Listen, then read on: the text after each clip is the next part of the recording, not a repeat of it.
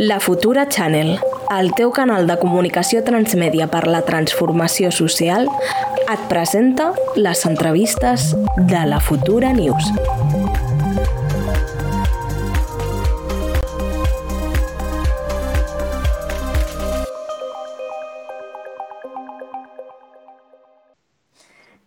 Hola, què tal, Blanca? Hola, què tal? Molt bé, i vosaltres? Molt bé. Uh, et volem presentar per la gent que, que ens estigui uh, escoltant.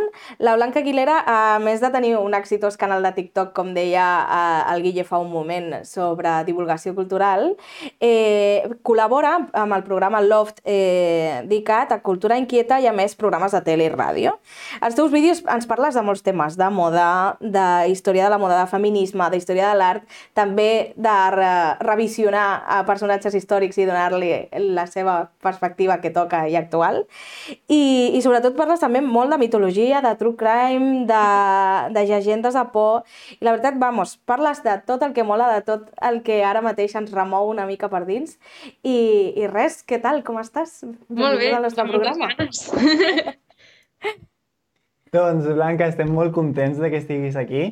I el, el primer que et volíem preguntar és que és com un debat que tenim constantment aquí a la Futura i entre nosaltres, que xarxes socials com el TikTok efectivament fan que generi un contingut molt curt i molt efímer, no? I moltes vegades ens qüestionem com quines conseqüències pot tenir això, no? Principalment per a les noves generacions, no? En aquest sentit, el teu contingut és més llarg de l'habitual, no? Però tot i així, intenta ser dinàmic. Eh, aleshores, això ens preguntàvem com, com, com visiones tu com aquesta característica del TikTok dels vídeos curts, com intentes que siguin dinàmics i tot i així tinguin contingut i siguin explicatius en, aquest, uh, en, aquest, en aquesta petita finestra de temps. Clar, és complicat això, resumir molta cosa en poc temps, contextualitzar-lo, etc. Tot i així jo penso que que algú sigui efímer no significa que sigui dolent, perquè tot i que el contingut és efímer, l'efecte que té jo penso que pot ser molt permanent i perdurar moltíssim amb el temps. Llavors, jo crec que no, no crec que sigui algú dolent, al revés, és més educació i més aprenentatge en poc temps. No, totalment. I en tot cas, o sigui, és evident que els teus eh, continguts tenen um, com moltíssima documentació i per tant imaginem que també preparació al darrere. Ens, mm -hmm. agradaria, eh, ens agradaria si ens poguessis explicar una mica com, com és el procés d'elaboració d'un vídeo. Vale, bueno, us faig una mica d'espoiler. Eh, la veritat és que jo, és el que diu, m'ho preparo tot. Jo tinc tot per escrit. Fins i tot les típiques bromes entremig, jo dic, prefereixo tenir-les escrites perquè a vegades em passa que investigo i igual el vídeo no el gravo fins a dintre de tres dies i prefereixo molt més assegurar-me, perquè jo no sé com estaré el dia de que ho gravi, tenir-lo escrit i, i així assegurar-me. Tot i així, tot comença amb una idea que pot sortir de molts llocs, pot sortir que a el que m'interessa a mi, que hagi vist algun post d'Instagram, que m'hagin explicat algun lloc, i a partir d'allà comença una investigació. Si és una cosa com l'últim vídeo que he fet, que és figures literàries i les cançons de Harry Styles, és una... vaig buscar les definicions de les figures literàries, intentar recordar una mica l'ESO, i després vaig buscar les cançons de Harry Styles i ja està. Però si és una cosa que té moltíssima més profunditat i s'ha de tractar amb una mica més de cura, com per exemple la secció de la cama con o cancelando, intento buscar doncs, els llibres que tingui, eh, també internet, tenim la sort de que tenim una biblioteca al nostre ordinador que ho portem sempre. Sí que és cert que has de tenir una mica de cura amb els llocs on busques informació, però, però tenim molta sort amb, amb això. Llavors és això, mm, un, una mosca que a mi em dóna l'orella i vull parlar d'això, investigar, fer una mica de guió i després gravar-ho i editar-ho, i per arribar. Molt guai. I en aquest sentit, eh, el teu canal al final també és una constatació més no? de que aquests continguts són molt atractius en mm. aquests mm. mitjans de comunicació, especialment per a la gent jove. Eh, tu què consideres, o sigui, per què creus que existeix aquest boom en relació a la divulgació cultural, especialment per a la població jove i a través d'aquestes xarxes? Jo crec que la clau està en l'accessibilitat i que, més, abans, com a mínim, quan jo anava a l'escola, clar, aquestes coses culturals, històriques, era un text que ens, ens havíem d'aprendre mm. i fer un examen i examinar-nos. Llavors, això no motiva res. En canvi, si t'expliquen, bueno, a mi em semblaria interessant, com a mínim, si t'expliquen la vida sexual de no sé quin personatge històric, eh, que va fer tal cosa, va fer l'altra, que és així una mica salseo, ja va relacionant amb temes històrics, i jo crec que és això. Un, l'accessibilitat. Dos, els continguts que no es basin en examinar una persona i tres, eh, la forma d'explicar-ho, també. Perquè, bueno, jo és que al col·le, jo història no m'agradava gens, perquè no m'agradava com ho explicaven. I va ser que em va començar a interessar, suposo que amb una altra professora que vaig tenir o alguna cosa. Llavors, és això. Jo crec que aquestes tres coses són les claus. Molt bé. Molt bé. Continues tu? O... Sí. um, bueno, eh, parlàvem de, del... Bueno, volem entrar una mica més en, en el que tu parles dintre, de, dintre del, dels, teus, vi- dels teus vídeos i, i ara ens comentaves els vídeos de cancel·lar personatges. Sí. Quins serien els personatges actuals que tu cancel·laries? Perquè parles d'històrics, però mulla't una mica. Quins personatges actuals diries, vinga, xao, xao, estan massa mitificats? A veure, jo en realitat, eh, cancel·lar no, no és que m'agradi, però bueno, ja, ja. La qüestió, actuals, eh, ara s'està parlant molt les actituds que ha tingut Pablo Motos durant aquests anys i jo crec que és important que s'estigui exposant i s'estigui parlant. També Donald Trump, no el trago. Eh, Naim Darrechi, eh, Mm. totes aquestes persones, jo crec que és, que és el mateix estil de persona, jo penso. Ens podries explicar, ara que deies, jo cancel·lar, no, no, no estic d'acord de cancel·lar. Que, quina diferència hi ha entre cancel·lar i re revisionar? Ostres, és complicada. Jo crec que revisionar té més a veure en aprenentatge dels nostres errors del passat i mirar-ho amb una pers perspectiva amb els valors actuals per aconseguir alguna positiu. I en canvi cancel·lar, jo crec que, tot i que la meva secció es diu cancel·lar, però també era una forma d'apropar la història a un públic més jove de la meva edat, jo penso que cancel·lar és una mica més negatiu perquè les persones que estan vives, no, que no és el meu cas de les persones que hi parlo, poden millorar, poden tenir una correcció de les seves actituds. Igual a vegades aquestes actituds tenen a veure amb ignorància i això és, ignorància és només obrir un llibre, mirar una web, el que sigui. Llavors, penso que la cancel·lació és més negativa perquè és això, cancel·lar una persona i no donar-li l'oportunitat de millorar i en canvi revisionar és a dir, a veure, anem a veure això, anem a veure si podem extreure alguna positiu, algun negatiu o què pensem d'això. Per aquesta mateixa raó també cancel·lo personatges històrics que han tingut aquesta actitud durant tota la seva vida i no han canviat. En canvi, a persones vives no, no, normalment no hi parlo perquè penso que encara tenen l'oportunitat de, de fer alguna positiu i de canviar l'actitud. Totalment. No, és una manera de veure la- l'actitud de les persones molt positiva, eh? No? Tothom al final tenim un marge de millora i està molt bé. M'estís. Totalment. I, I tornant a la història i tornant al passat, quins personatges històrics diries, mira, no els cancel·laria mai? Uf, és, és molt complicada aquesta, perquè clar, mm, tothom és fill de la seva generació, de la seva societat, fins i tot quan busques, jo què sé, personatges feministes, clar, lluitem per un feminista, ai, per un feminisme molt limitat. Llavors és com, clar, ho has de mirar una mica amb aquesta perspectiva. Tot i així, mm, jo crec que Diana de Gales. Jo crec que va ser una dona molt transparent, molt justa, i sí, penso que Diana de Gales. Que guai. Oh, Ara que bé. terrible. No, no sé, no sé, crec que no, crec que no trobaria. No, no, molt fan, molt fan. I, I hi ha algun home de la història que diguis eh, no el cancel·laria? Eh, quina pregunta. No, sí que hi ha, eh, ha d'haver-hi. Eh, ara hi penso, potser eh, Kurt Cobain és una persona que mira que no escolto molt a Nirvana, però sí que he vist entrevistes de- d'aquest músic i jo crec que era una persona molt conscient del seu privilegi com a home blanc privilegiat que feia música i a més també s'esforçava per parlar dels problemes d'aquelles persones que no eren tan privilegiades. Fins i tot va arribar a dir que si eres homòfob, racista, machista, Mm. que no fossis als concerts, és que ens és igual que redueixin els números, no, no ens interessa aquest, aquest públic. Llavors jo crec que Kurt Cobain. Eh? Molt interessant. I justament en aquesta mateixa línia, um, o sigui, bueno, i, i en contraposició del que parlàvem abans de la cultura de la cancel·lació, tot i que és com una cosa que penso jo molt, que és com que al final sempre aconsegueixen cancel·lar persones en plan des de l'extrema dreta o la Sí, dreta, en plan total. Cristiano Ronaldo, ¿cuándo lo cancelamos? Pregunto. Amb Digo. tot això, i, i amb la- i amb l'altra perspectiva de, eh, més positiva, potser, de, eh, i tu com a experta en la història, doncs, eh, quin és el teu personatge històric preferit i per què? Ui, és complicat, eh? eh em crida molt l'atenció Cleopatra. No sé, és que sé poquet, en realitat, per, per ser Cleopatra, és com un nom que sona molt, però en realitat sabem molt poc. Després també Sí, sí, Imperatriu, ara no sé per què, és com que m'està venint molt, molt al cap i crec que hauré de fer un vídeo o alguna perquè és que no hi paro de pensar. I després, no en quant a com era, sinó en quant en el moment històric, crec que el moment històric d'Enrique VIII és molt, molt interessant. Que guai. Doncs, I justament el que parlava ara fa un moment, és evident no? que, que la cultura i la política van íntimament lligades, no? I també és evident que l'extrema dreta i la dreta sistemàticament han fet com una apropiació, millor dit, una reinvenció, no?, com de la història, com per sí. exemple quan s'esborren figures femenines, no?, als textos de, de l'escola, no? En aquest sentit, eh, m'agradaria conèixer, doncs, des del teu canal i de la, des de les teves xarxes, com visiones aquest fet, també quan, no sé si és una cosa que tens en consideració de, eh, mira, potser parlaré d'aquest personatge que històricament eh, ens l'han venut d'una forma o potser parlaré d'aquest personatge que no és tan conegut, Bueno, no sé si m'explico, eh? però no sé com ho veus a, des de la teva perspectiva.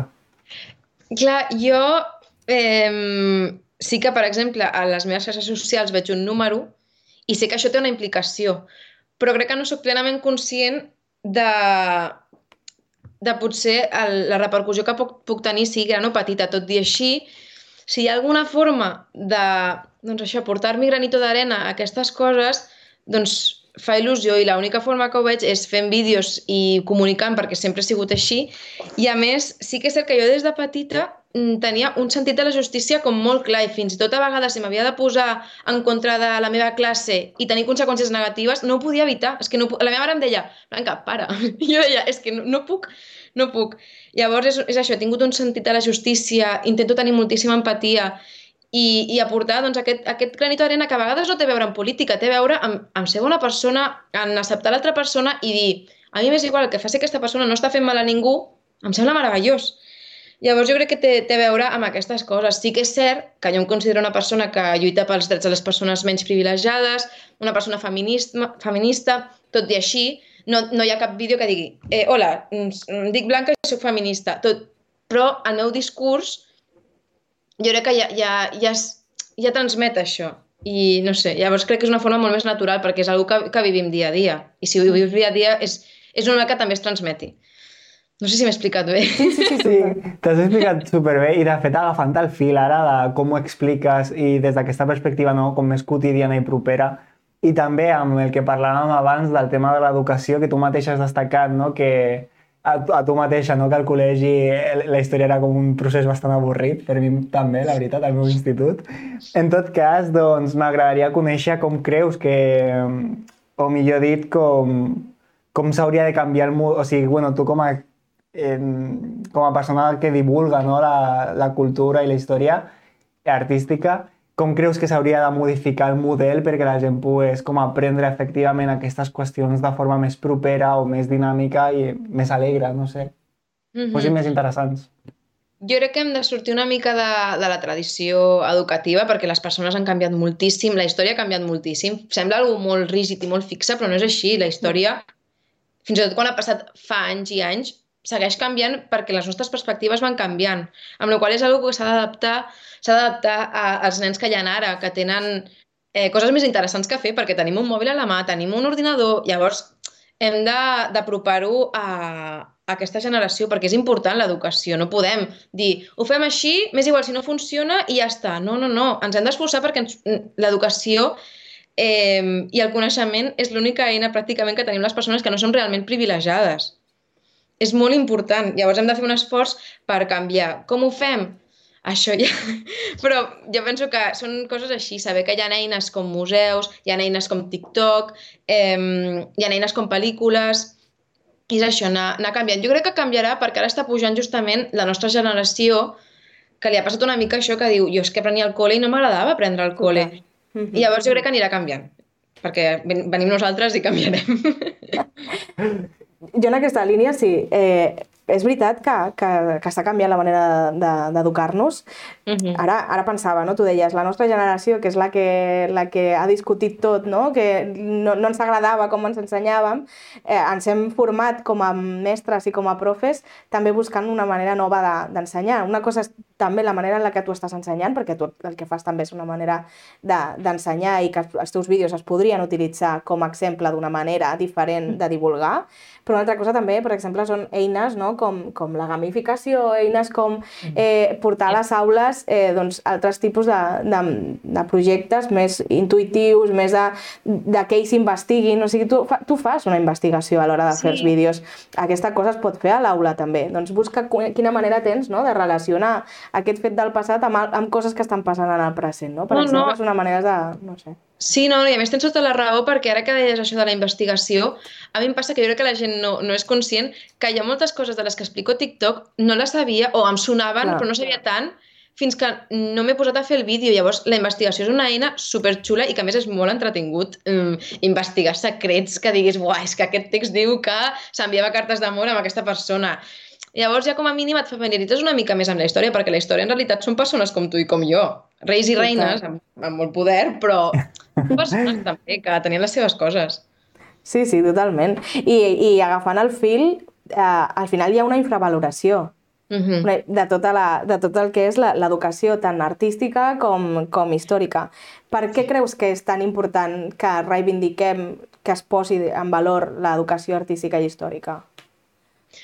Eh, doncs jo penso, primer de tot, que és una eina per entendre altres, altres temes i altres matèries. O sigui, de fet, a vegades em passa que no, com he estudiat estilisme i tinc formació en història del vestit, a vegades em passa que veig un quadre o alguna cosa i dic de quina època és això. Llavors, a partir del vestit puc saber quina època és, quina història, i amb l'art passa el mateix. Tu igual dius, aquest estil artístic va passar en aquest moment, llavors jo ja sé tot aquest, aquest context històric. O sigui, és una eina d'educació i, a més, també és una eina per les persones. L'art és una extensió de la persona. Jo crec que ensenya sensibilitat, empatia, t'ensenya coses a tu mateix perquè tu igual veus una obra i dius per què m'està fent sentir així? Què, què penso jo del món? Què em penso d'aquesta obra?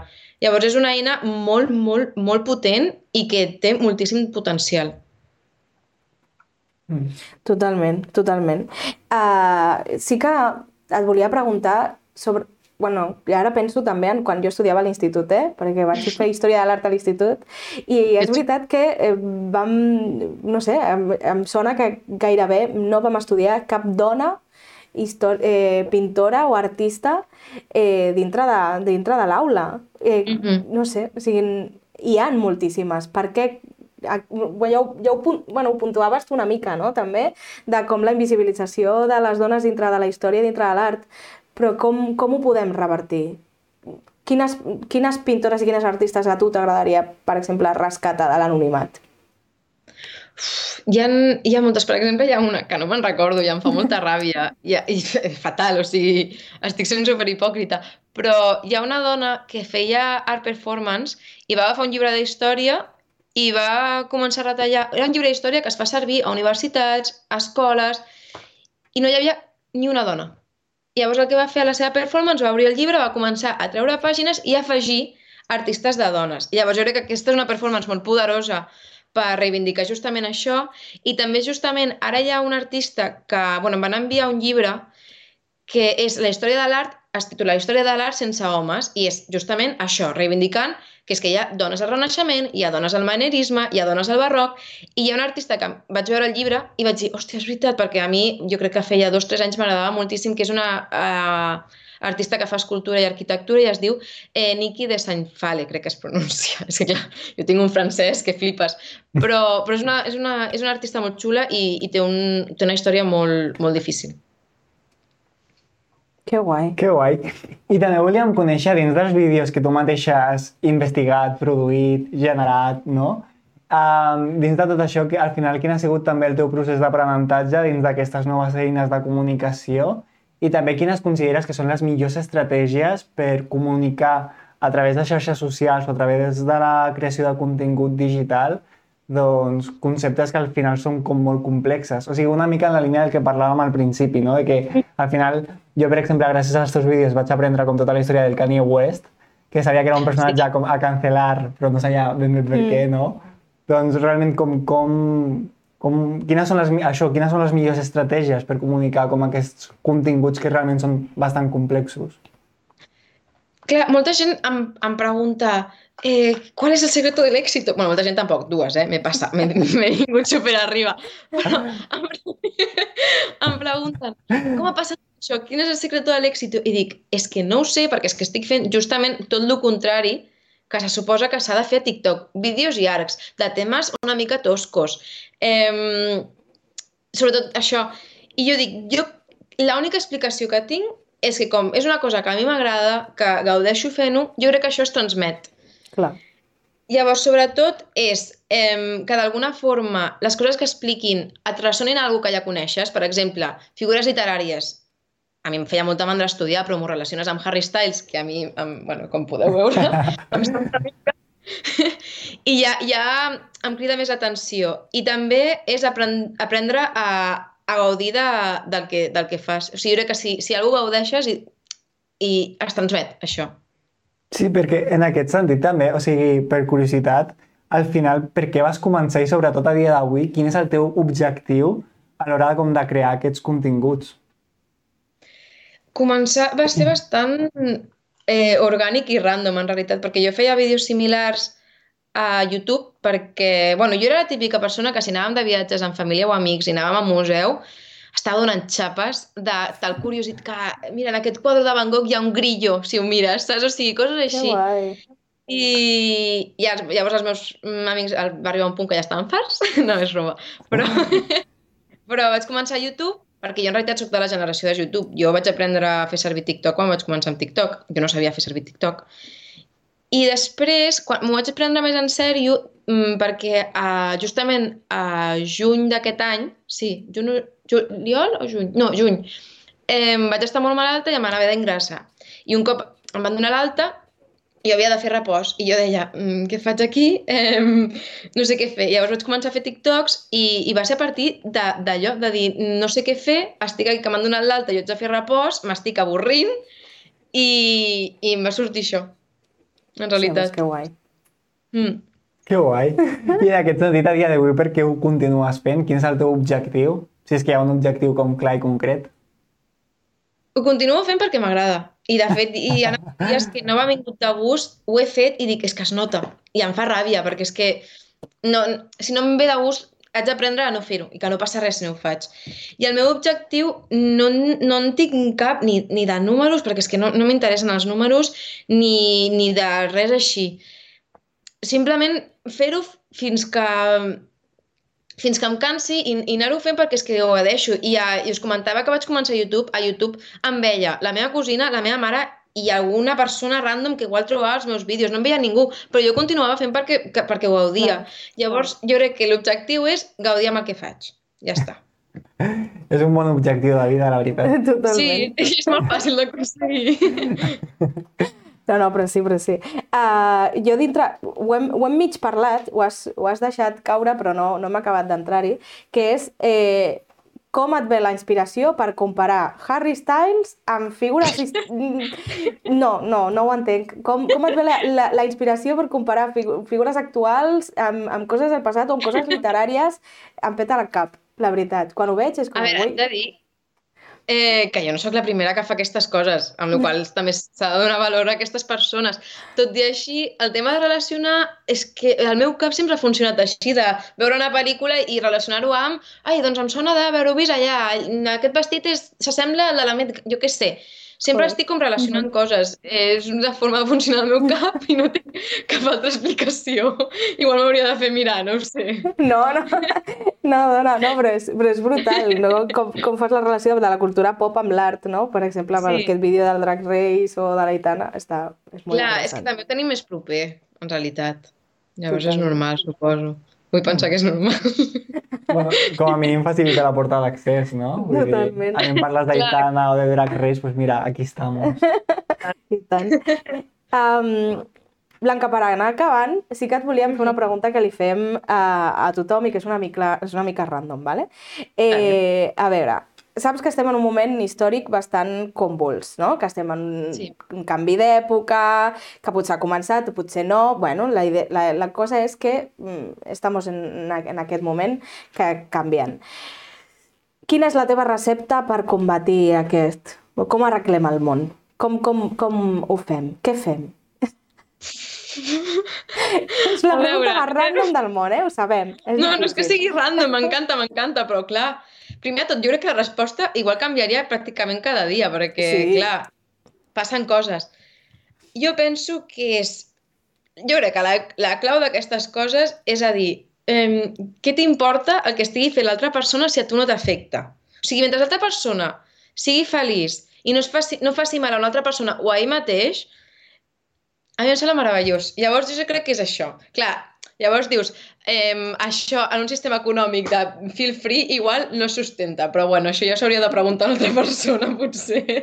Però jo penso que és això, és, sona molt hippie, però és això, vive i deje vivir i, i, mm, i empatia, sobretot, jo penso. Totalment, totalment, Blanca. Abans de tancar l'entrevista, et volíem demanar un favor. Mm. Ens ha Vale. sortit la notificació del Virreal fa una estona. I volem fer amb tu el Virreal.